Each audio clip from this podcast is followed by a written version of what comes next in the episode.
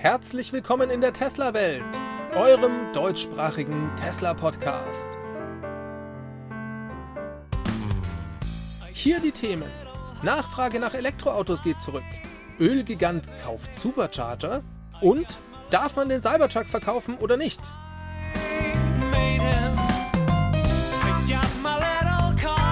Mein Name ist David und dies ist die Folge 324.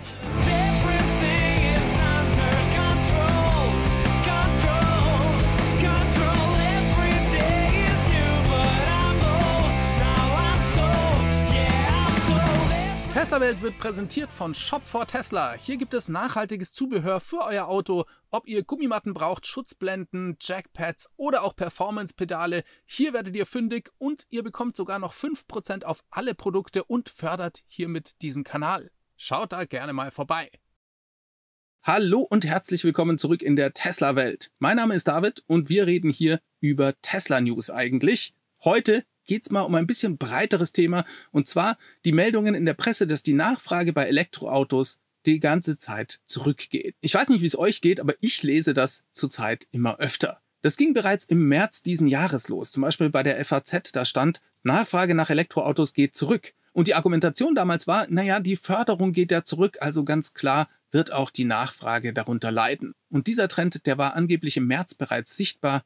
Zitat, der Auftragseingang sei deutlich rückläufig, teilte der Branchenverband ZDK damals mit. Die Politik hätte der Elektromobilität einen Bärendienst erwiesen, indem sie die Förderung zurückschraubt. Das sehen wir aber auch in anderen Publikationen, zum Beispiel hier in der Schweiz bei Die Weltwoche. Die schrieben kürzlich, die Nachfrage nach Elektroautos sinkt. In China bricht der Lithiumpreis ein. E-Batterien sind kaum noch gefragt. Weiter geht's im Text. Die chinesischen Lager sind randvoll mit Autobatterien und die Nachfrage sinkt wie der Nachrichtendienst Bloomberg berichtet. Die Berliner Zeitung schreibt, dass die deutsche Automobilindustrie derzeit zwischen Elektro- und Verbrennerfahrzeugen schwankt. Der Nachfragerückgang in China zeige, dass diese Strategie nicht gänzlich falsch sei. Und dann habe ich noch einen Artikel bei der Aktionär.de gefunden, der zitiert Professor Dudenhöfer vom Car-Institute und der sagte, wir sitzen in der Autorezession und der größte Verlierer ist das Elektroauto. Und dann schreiben sie weiter, Boom zu Ende. Denn das trifft nicht nur den Verbrenner, im Gegenteil, Elektroautos, und hier zitieren sie wieder Herrn Dudenhöfer,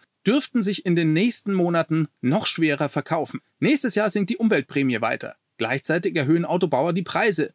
Damit wird der Preisabstand zum Verbrenner größer. Für 2024 habe das Elektroauto in Deutschland damit schlechte Karten. Der Boom ist zu Ende, wenn keine neuen Förderungen kommen. So der Car-Auto-Report vom Institut von Herrn Dudenhöh. Ja, war es also doch nichts mit der Elektromobilität? Doch lieber schnell wieder einen Diesel kaufen, oder? Ich habe gedacht, wir schauen einfach mal nach, was die Zahlen wirklich sagen. Denn das KBA, das veröffentlicht die Zulassungszahlen in Deutschland und das ist ja zumindest mal ein Anhaltspunkt, wie es am Markt tatsächlich ausschaut. Schauen wir also mal nach. Jeden Monat veröffentlicht das KBA nämlich eine detaillierte Excel-Tabelle zu Neuzulassungszahlen von Automarken, aber auch Automodellen. Interessant hier ist das sogenannte FZ10. So heißt diese Excel-Tabelle und da schauen wir mal rein.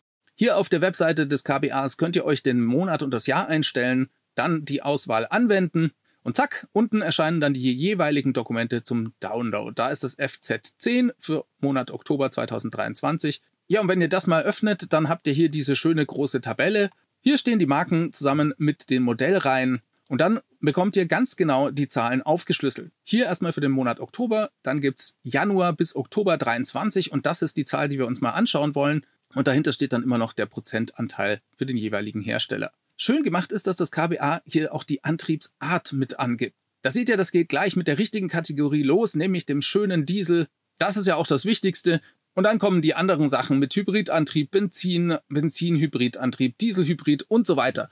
Wenn ihr sowas Unsinniges wie die Elektroautos sucht, dann müsst ihr ganz, ganz, ganz nach rechts scrollen. Die kommen entsprechend ihrer Relevanz ganz hinten, direkt neben den Fahrzeugen mit Allradantrieb und sowas bescheuerten wie Cabriolets. Ich bin gespannt, ob das KBA die Struktur dieser Tabelle bald mal anpasst. So, da haben wir die richtige Spalte, Januar bis Oktober 23. Ganz unten steht die Summe. Und da sehen wir, es wurden in Deutschland von Januar bis Oktober 2023 insgesamt 424.623 Elektroautos zugelassen. Das sind, wie gesagt, voll elektrische Autos. Und ich habe mir gedacht, wir vergleichen das jetzt einfach mal mit der Zahl im Jahr davor. Dazu gehe ich wieder auf die KBA-Webseite, hole mir das FZ10 von Oktober 2022, gehe wieder ganz, ganz, ganz nach hinten, um die Elektroautos zu finden und schaue mir unten die Summe an. Und siehe da, die Gesamtzahl der zugelassenen E-Autos von Januar bis Oktober 2022, die lag bei 308.254. Moment mal, das sind ja viel weniger als jetzt in diesem Jahr. Das ist ein Unterschied von 116.369 Autos. Das bedeutet, der Zuwachs bei Elektroautos in Deutschland, der lag in diesem Zeitraum im Vergleich zum Vorjahr bei 37,76 Prozent. Es wurden also nicht weniger Elektroautos zugelassen, sondern viel, viel mehr. Das ist ja komisch. Vielleicht müssen wir uns einen längeren Zeitraum anschauen. Schauen wir also mal ins Jahr 2021. Also wieder auf die Webseite vom KBA, das richtige FZ10 für Oktober 21 runtergeladen und siehe da, die Gesamtzahl der zugelassenen E-Autos von Januar bis Oktober 2021, die lag bei 267.000 und 255. Ja, und das sehen wir also, der Zuwachs von 21 auf 22, der war sogar viel geringer als von 22 auf 23. Denn 2022 wurden nur 40.999 Elektroautos mehr zugelassen. Das ist also ein jährlicher Zuwachs von 15,34 Prozent im Vergleich zu den fast 38 Prozent von 22 auf 23. Bedeutet also, in Deutschland gab es einen mehr als doppelt so großen Zuwachs bei den Elektroautozulassungen von 22 auf 23 im Vergleich zu 21 auf 22. Und das, obwohl der böse Herr Habeck und seine Schergen doch die Umweltprämie gekürzt haben. Der Bundesanteil der Umweltprämie ist ja Anfang des Jahres von 6.000 auf 4.500 gesunken. Und die Deutschen dann einfach erstmal so, na gut, dann kaufen wir mal 37,76 Prozent mehr Elektroautos. Gut, jetzt lassen wir Deutschland erstmal außen vor. Schauen wir uns vielleicht lieber nicht so einen blöden lokalen Popelmarkt an, wo nur linksversiffte Kaulquappennummerierer leben, die wie die Idioten immer noch mehr Elektroautos kaufen. Was passiert denn weltweit? Darauf kommt es doch an. Und hier zeichnet sich erstmal dasselbe Bild. In der Mainstream-Presse steht, die Elektroautonachfrage, die sinkt. Aber es gibt offizielle Zahlen, und zwar kommen die von EV Global. Die schrieben erstmal auf X, die weltweite Elektroauto-Adoption, die nimmt weiter zu, obwohl viele da draußen von einem Rückgang sprechen. Das Jahreswachstum sieht gesund aus. Und darauf kommt es an nicht auf das Quartalswachstum. Ja, und das wurde von Gary Black kommentiert. Gary Black ist in der Tesla-Community bekannt. Er hat einen großen Investmentfonds und ist auch stark in Tesla investiert. Der schrieb, die weltweite Verbreitung von E-Fahrzeugen, die nimmt weiter zu und erreichte im dritten Quartal einen Rekordwert von 11,8 Prozent gegenüber 10,7 Prozent im zweiten Quartal und 10,1 Prozent im Vorjahresquartal, also dem dritten Quartal 22. Das ist also der weltweite Trend. Auch hier sieht man, Elektroautos werden mehr verkauft und haben einen größeren Gesamtanteil am Automarkt. Gary Black schreibt weiter, die von den Medien verbreitete Behauptung, dass die Verbreitung von E-Fahrzeugen plötzlich ins Stocken gerät, ist unsinnig. Wir erwarten, dass die weltweite Verbreitung von E-Autos im Jahr 2023 dann im Q4 13 Prozent erreichen wird gegenüber 11,2 Prozent im Q4 2022. Ja, dazu hat er gleich die Tabelle von EV Global gepostet. Und hier sieht man den Trend ganz eindeutig, der geht nur in eine Richtung, nämlich nach oben. Dann hat er sich noch ein bisschen die Zahlen zu Tesla angeschaut. Die sind auch sehr spannend, denn hier gibt es eine Tabelle zum Gesamtanteil von Tesla am Weltmarkt. Hier geht es nicht um Elektroautos, sondern um alle Autos. Und hier sieht man auch ganz deutlich, diese Kurve geht nach oben. Es gab einen kleinen Knick im Q2 22. Da war Teslas Fabrik in Shanghai geschlossen wegen Covid. Dementsprechend hat Tesla viel weniger Autos gebaut. Aber an und für sich geht es weiter nach oben. Außer vielleicht im letzten Quartal, und das erklärt Gary Black hier.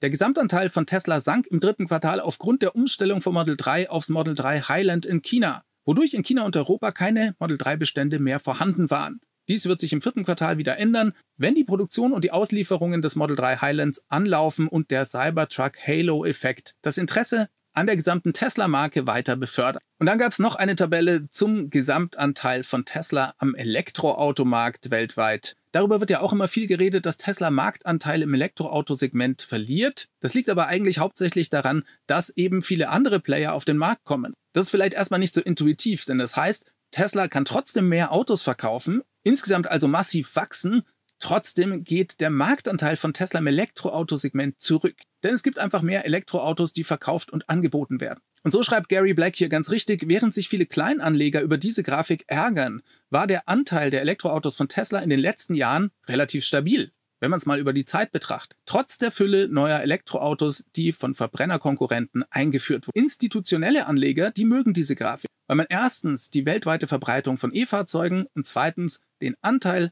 der E-Fahrzeuge von Tesla aufschlüsseln kann. So kann man dann den Gesamtanteil von Tesla prognostizieren. Ich erwarte, so schreibt er, dass sich der Tesla Elektroautoanteil weltweit bei 16 bis 18 Prozent im Jahr 2024 stabilisieren wird, wenn das Model 3 Highland, der Cybertruck und der damit verbundene Halo-Effekt eingeführt werden. Und vor allem, wenn sich in den USA die 7500 Dollar Förderung ab dem 01.01.2024 dann direkt von der Rechnung abziehen lässt. Ja, das ist nämlich eine wichtige Änderung bei der Förderung in den USA. Vorher musstet ihr die Erstattung der Umweltprämie mit eurer Steuererklärung beantragen und jetzt könnt ihr ab 1.1. das dann direkt von der Rechnung abziehen. Ich persönlich kümmere mich nicht so sehr um den Marktanteil bei den Elektroautos von Tesla, das finde ich nicht so interessant, denn eigentlich interessiert nur der Gesamtanteil von Tesla am Automarkt und zwar weltweit. Ja, was ist das Fazit dieser Zahlen? Man sieht ganz deutlich, die Presse erzählt uns eine Sache, die Zahlen sprechen aber eine ganz andere Sprache. Elektroautos sind weiter auf dem Vormarsch, es werden immer mehr davon verkauft. Wer irgendwas anderes behauptet, der sagt nicht die Wahrheit. Was allerdings stimmt, ist, dass es im Moment keine ganz so rosige Zeit ist, um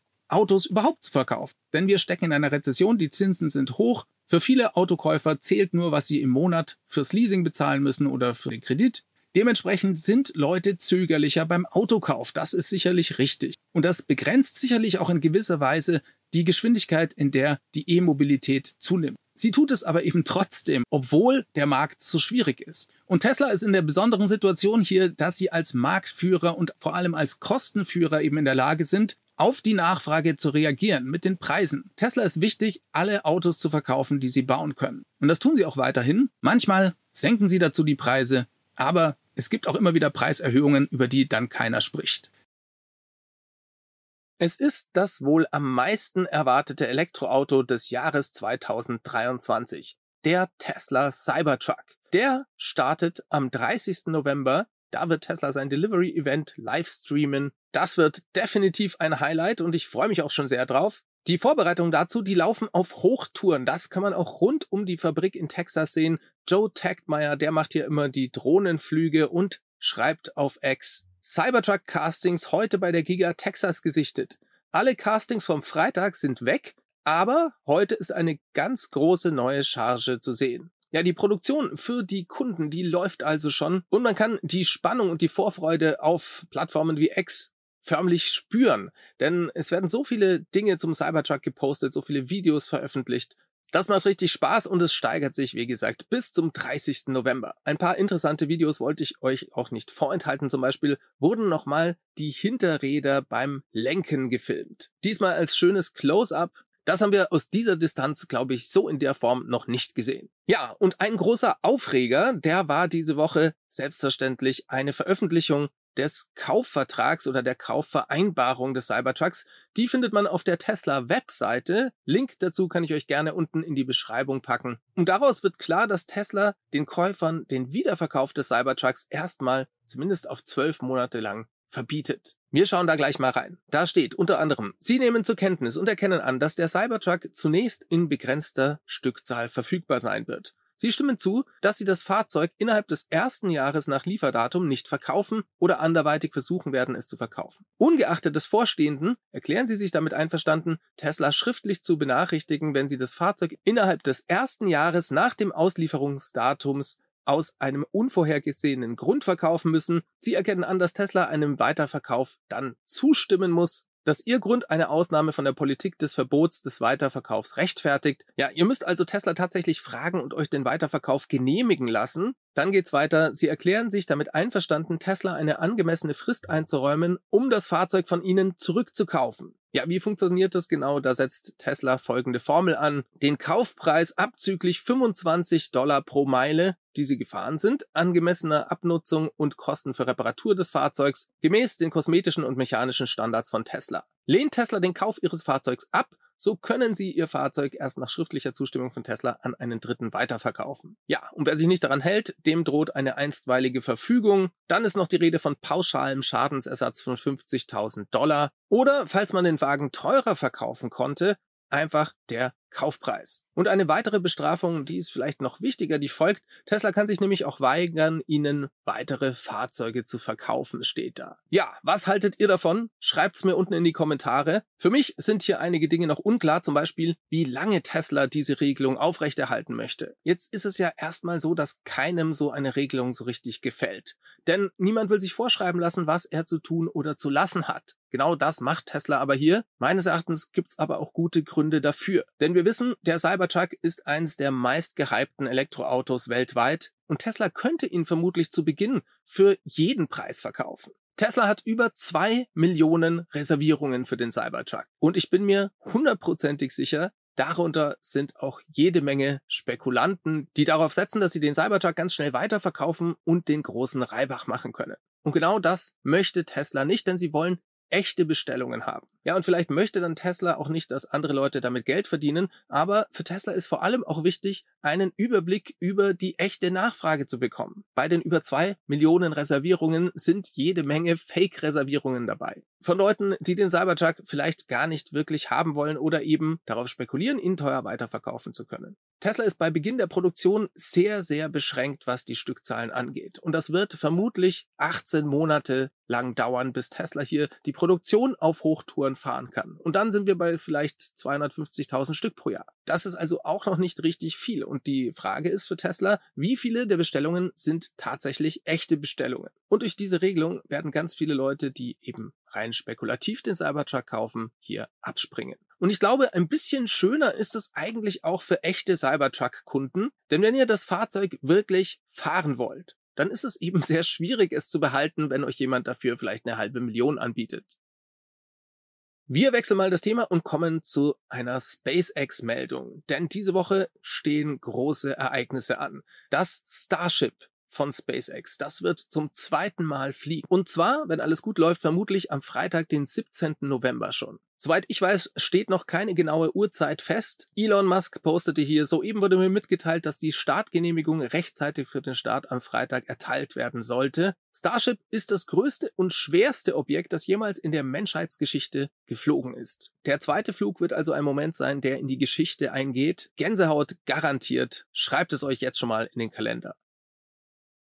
So, dann gab es diese Woche mal wieder jede Menge Staatsbesuch bei Tesla in Fremont. Zu Besuch waren der indische Minister für Handel und Industrie, der schrieb dazu einen interessanten Post auf X. Ich bin sehr erfreut, talentierte indische Ingenieure und Finanzfachleute zu sehen, die in leitenden Positionen bei Tesla arbeiten und zu Teslas bemerkenswerter Reise zur Transformation der Mobilität beitragen. Ich bin auch stolz auf die wachsende Bedeutung der indischen Autozulieferer in der Lieferkette von Tesla. Tesla ist auf dem Weg, und jetzt kommt's, seine Komponentenimporte aus Indien zu verdoppeln. Leider habe ich Herrn Musk verpasst und wünsche ihm baldige Genesung. Der war wohl krank und hat sich auch ganz höflich entschuldigt. Und dann war auch noch der Premierminister von Thailand in Fremont zu Besuch. Ebenfalls hat er natürlich das Werk besichtigt, auch ohne Elon. Dafür hat er die ganzen anderen wichtigen Executives von Tesla getroffen. Er hat auch schöne Bilder gemacht, zum Beispiel von ihm auf dem Cybertruck. Ich hatte das Vergnügen beim Besuch von Tesla in Kalifornien. Es war eine großartige Diskussion über die zukünftige Zusammenarbeit im Bereich EV und saubere Energie. Ich hoffe, dass diese Zusammenarbeit Thailand in den kommenden Jahren als Drehscheibe für Elektrofahrzeuge und erneuerbare Energien festigen wird. Außerdem freut er sich auf eine Tesla-Präsenz in Thailand wir sehen es also nach wie vor. Diese Besuche zeigen ganz deutlich, dass verschiedene Staatschefs hier weiterhin Tesla hofieren. Es geht immer um sehr viele Arbeitsplätze. Das ist, glaube ich, auch verständlich und nachvollziehbar. Jeder Job in einer Fabrik bei Tesla schafft eben auch vier, fünf weitere Jobs dann im Umfeld der Fabrik.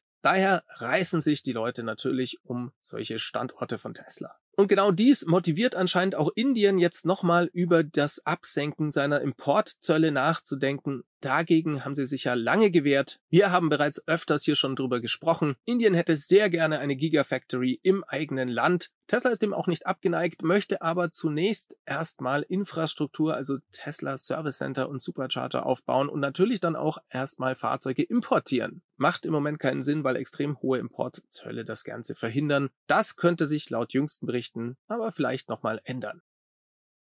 So, und dann kommen wir noch zu einer weiteren spannenden Meldung.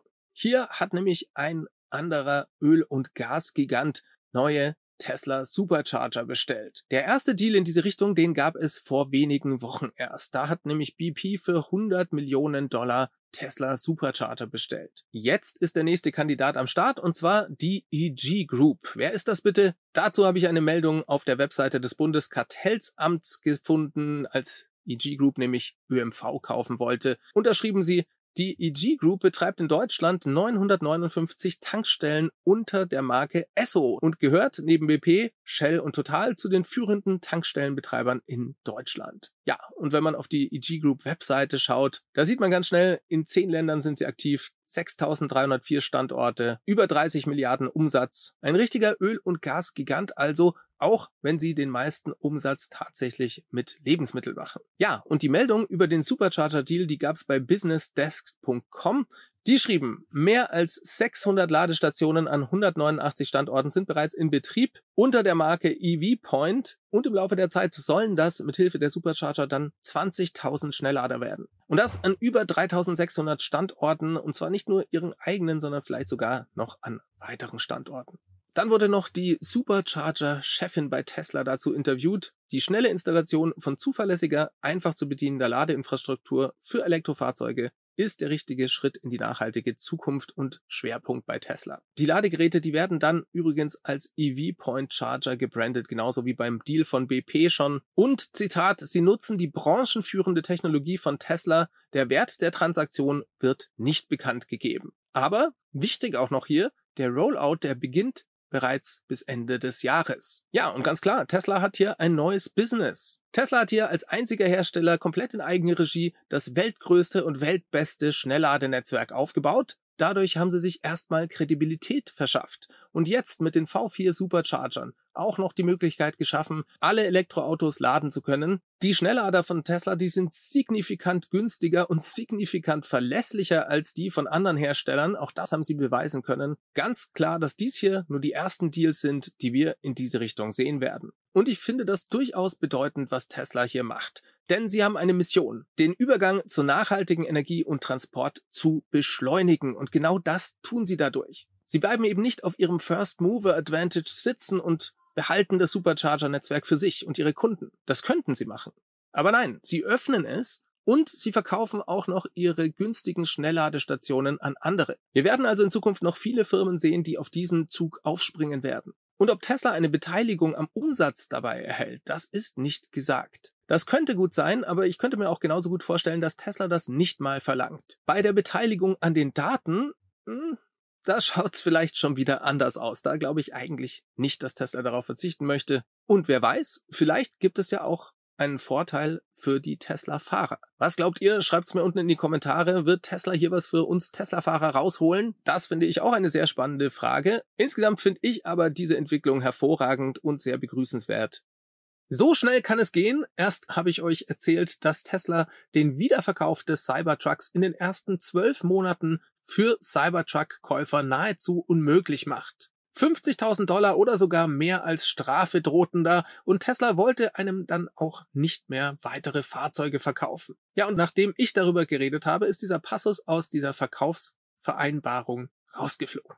Hier ein Post auf X von Sawyer Merritt dazu. Er schrieb, Tesla hat alle Formulierungen von der Seite entfernt, die besagten, dass sie ihren Cybertruck innerhalb eines Jahres nach der Auslieferung nicht weiterverkaufen können. Ja, und ganz richtig schreibt er dann weiter, das bedeutet nicht zwangsläufig, dass Tesla nicht doch noch eine Klausel in den Bestellvertrag aufnimmt, die dann besagt, dass man den Cybertruck nach Auslieferung für einen bestimmten Zeitraum nicht weiterverkaufen darf. Aber diese Klausel, die das bisher besagte, ist zumindest vorerst von der Seite verschwunden. Ja, interessanter Move hier von Tesla und ich glaube, Sawyer Merritt hat ganz recht. Wir sind noch nicht sicher, ob das das Ende des Liedes ist. Ich könnte mir sehr gut vorstellen, dass dies unter Umständen auch Gründe in der Formulierungen, also wie sie das dort abgedruckt haben, hatte und dass vielleicht das Legal Department hier nochmal nacharbeiten wollte. Es kann aber genauso gut sein, dass Elon einfach seine Meinung geändert hat. Das ist ja bei Tesla bekannt. Sie machen einfach Dinge erstmal und wenn sie dann der Meinung sind, dass dies vielleicht falsch sein könnte, dann wird ganz schnell nachgebessert und geändert. Dass die Sache unter Umständen noch nicht ganz vom Tisch ist,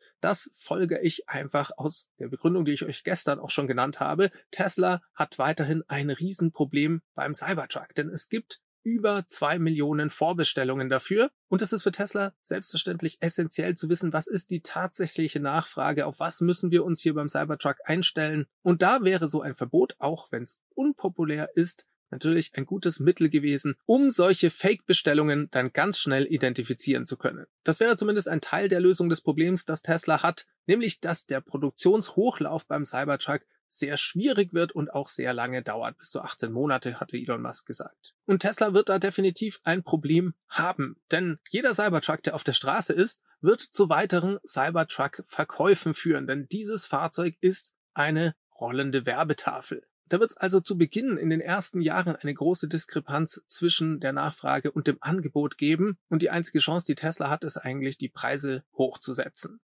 Wir werden sehen, mit welchen Preisen sie an den Start gehen. Am 30. November ist es soweit. Und Tesla hat inzwischen auch die Eintrittskarten an die sich bewerbenden Aktienbesitzer verlost. Der Head of Investor Relation bei Tesla, Martin Wiecker, der postete, die Einladungen sind raus. Prüfen Sie Ihren Spam-Ordner und Posteingang. Wenn Sie eine Einladung erhalten haben, denken Sie bitte daran, ein anderes Mitglied der Tesla Community als Ihr Plus eins einzuladen. See you in zwei Wochen. Ja, wir haben jetzt auch inzwischen eine Uhrzeit. Das Event startet um 1 Uhr nachmittags in Austin, Texas. Das ist dann 20 Uhr deutscher Ortszeit, wenn ich mich nicht verrechnet habe. Primetime also, auch wenn das vermutlich nur die Einlasszeit ist und der Livestream dann etwas später online geht. Ob es bei solchen Verlosungen von Tickets immer mit rechten Dingen zugeht, das wird oft hinterfragt und auch kritisiert und Martin Wiecker, der reagierte da sogar drauf und schrieb, ich habe viele Nachrichten erhalten und viele Beiträge gelesen, also wollte ich die Sache mit den zufälligen Verlosungen bei unseren Veranstaltungen klarstellen. So gerne wir auch mehr Leute mitnehmen würden, haben wir in der Giga Texas Kapazitätsbeschränkungen. Was unsere Cybertruck-Veranstaltung betrifft, so können wir sie eigentlich nirgendwo anders durchführen. Wir haben Millionen von Kleinanlegern, die jedes Mal großes Interesse zeigen. Und der ganze Grund für diese Zufallsziehung ist, dass jeder eine Chance bekommt. Und wir haben es auch schon erlebt, dass jemand mit 36 Aktien eine Einladung bekommen hat und jemand mit 100.000 Aktien eben nicht, obwohl jeder Anteil einem Los entspricht. Ja, und wenn Sie dann sehen, dass die üblichen Verdächtigen bei solchen Tesla-Events auftauchen und eingeladen werden, dann haben diese fast alle nicht die Verlosung gewonnen, sondern viele von ihnen kommen über das Empfehlungsprogramm rein oder andere werden als Plus eins von jemand aus der Community eingeladen.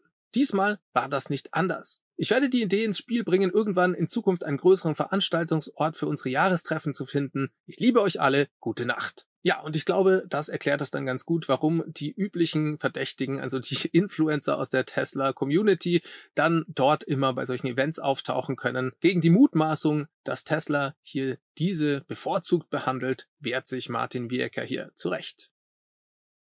Reden wir mal über das Wachstum bei Tesla, denn das ist in den letzten Tagen ein bisschen in den USA zumindest ins Gerede gekommen. Da haben verschiedene Börsenanalysten ihre Zweifel geäußert und auch hier hat der Head of Investor Relation Martin Vieker kommentiert. Ich beziehe mich jetzt mal nur auf einen Tweet von Gary Black, der ist Tesla Bull eigentlich, also jemand, der Tesla durchaus positiv gesinnt ist und auch ein großes Wachstumspotenzial in Zukunft sieht. Sonst wäre Tesla wohl nicht die größte Position in seinem Future Fund. Aber auch er sieht nicht ganz so rosig in die Zukunft und schreibt, Tesla Bulls, also Tesla-Enthusiasten an der Börse, sollten ihre Erwartungen reduzieren, dass das Volumen von Tesla um 50 Prozent pro Jahr weiter wachsen kann. Ich rechne mit 37% Volumenwachstum in 2023 und 37% Wachstum in 2024. Die Wall Street liegt bei 37% für dieses Jahr und 22% im Jahr 2024. Und anscheinend hat Martin Wirker, der Head of Investor Relations bei Tesla,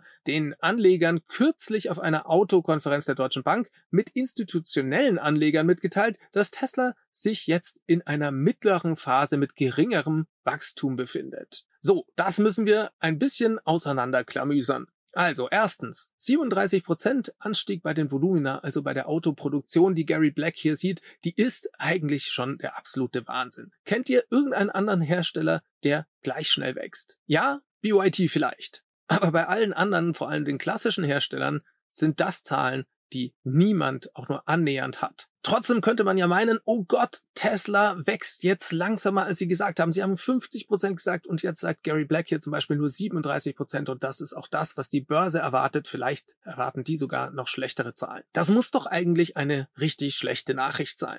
Um das zu überprüfen, schauen wir mal in den letzten Earnings Report bei Tesla vom Q3 2023. Da hat Tesla nämlich ganz speziell darauf Stellung bezogen. Da steht nämlich drin, wir planen die Produktion so schnell wie möglich zu steigern, um das Ziel einer durchschnittlichen Wachstumsrate von 50 Prozent zu erreichen, die wir seit Anfang 2021 als Richtlinie ausgegeben haben. Und jetzt kommt's. In manchen Jahren werden wir schneller und in anderen langsamer wachsen, was von einer ganzen Reihe von Faktoren abhängt. Für 2023 gehen wir davon aus, dass wir mit rund 1,8 Millionen Fahrzeugen für dieses Jahr über dem langfristigen durchschnittlichen jährlichen Wachstum von 50 Prozent liegen werden. Ja, und ich glaube, dass Gary Black und Tesla hier von zwei unterschiedlichen Dingen reden. Viele Börsenanalysten, und Gary Black ist keiner davon, haben einen kurzfristigen Horizont von vielleicht zwölf Monaten.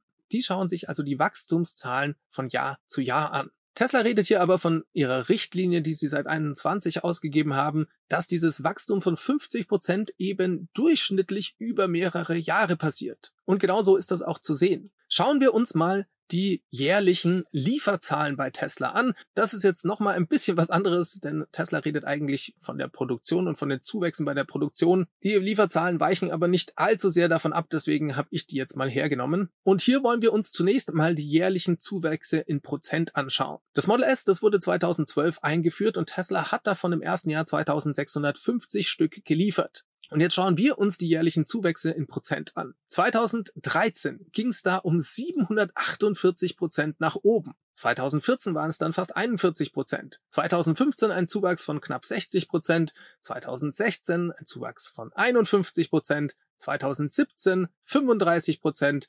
Dann ein Riesensprung 2018. Da kam das Model 3 auf 138 Prozent von einem Jahr aufs andere. Da war Tesla dann bei einer Viertelmillion Fahrzeuge. Und trotzdem ging das unglaubliche Wachstum weiter. Fast 50 Prozent im Jahr 2019. Dann 2020 nochmal 36 Prozent. Dann ein großer Sprung nochmal im Jahr 2021. Was war da? Richtig. Die Giga Shanghai hat Vollgas gegeben. Da hat Tesla dann fast 88 Prozent mehr Fahrzeuge geliefert dann im Jahr 2022 nochmal 40 Prozent nach oben und im Jahr 23 37 Prozent. Das wäre die Zahl, und das ist genau die Zahl, von der Gary Black hier spricht, die Tesla erreichen würde, wenn sie eben 1,8 Millionen Autos bauen bzw. liefern. Ja, aber das sind ja jetzt nicht 50 Prozent. Was ist denn da los? Ja, und das liegt eben daran, dass wir uns hier das prozentuelle jährliche Wachstum, also den Unterschied von Jahr zu Jahr angeschaut haben.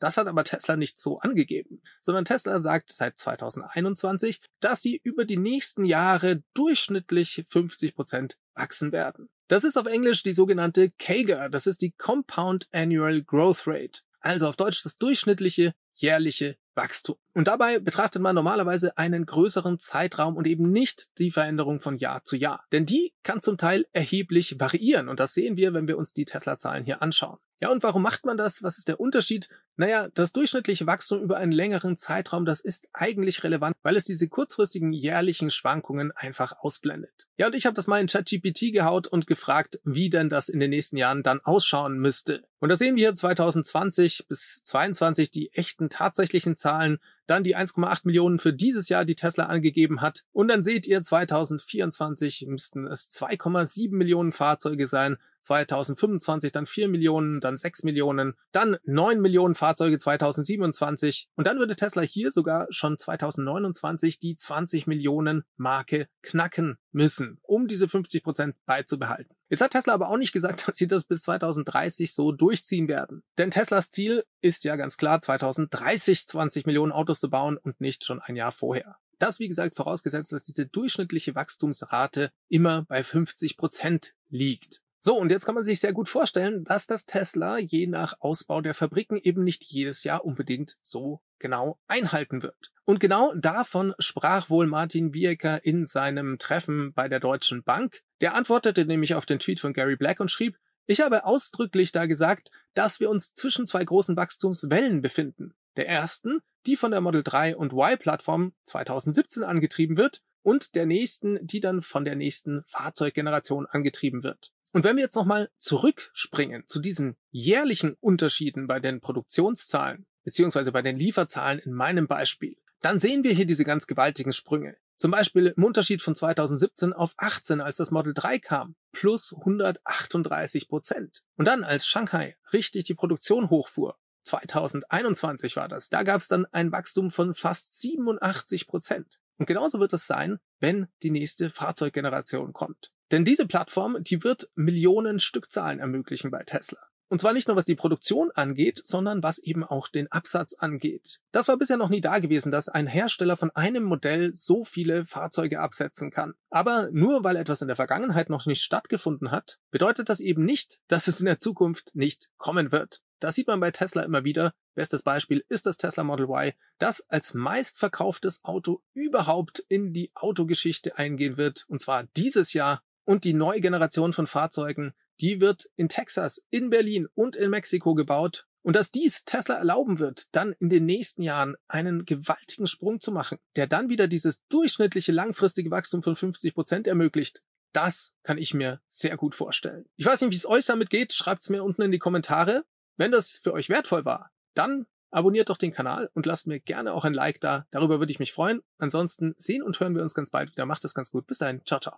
Falls ihr diesen Kanal unterstützen wollt, dann schaut mal bei Shop for Tesla rein. Hier gibt es nachhaltiges Zubehör. Ihr bekommt 5% Rabatt auf jetzt alle Produkte und ihr unterstützt damit auch weiter den Kanal. Diese Sendung wurde freundlicherweise vom Tesla Owners Club Helvetia in der Schweiz und dem TFF, dem Tesla Fahrer und Freunde e.V. unterstützt. Produziert wurde die Sendung von DF Media Creations.